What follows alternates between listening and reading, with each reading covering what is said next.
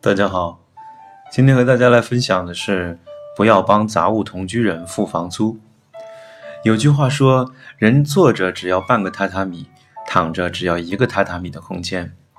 一个人需要的生活空间真的不大，就算与他人一起同住，所需的空间也差不了多少的。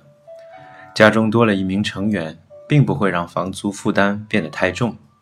话说回来，即使是一个人生活，也会有同居人。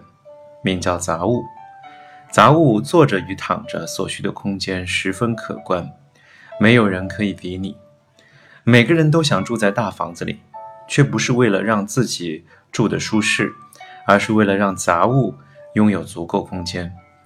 杂物是成天在家里的尼特族，不帮忙做家务事就算了，还会加重家务的负担。你绝对不能甘心的帮杂物付房租吧？你只有两个解决的方法可以脱离困境，一个是立刻将杂物赶出门，另一个则是帮助过胖的杂物减肥，夺回被占据的生活空间。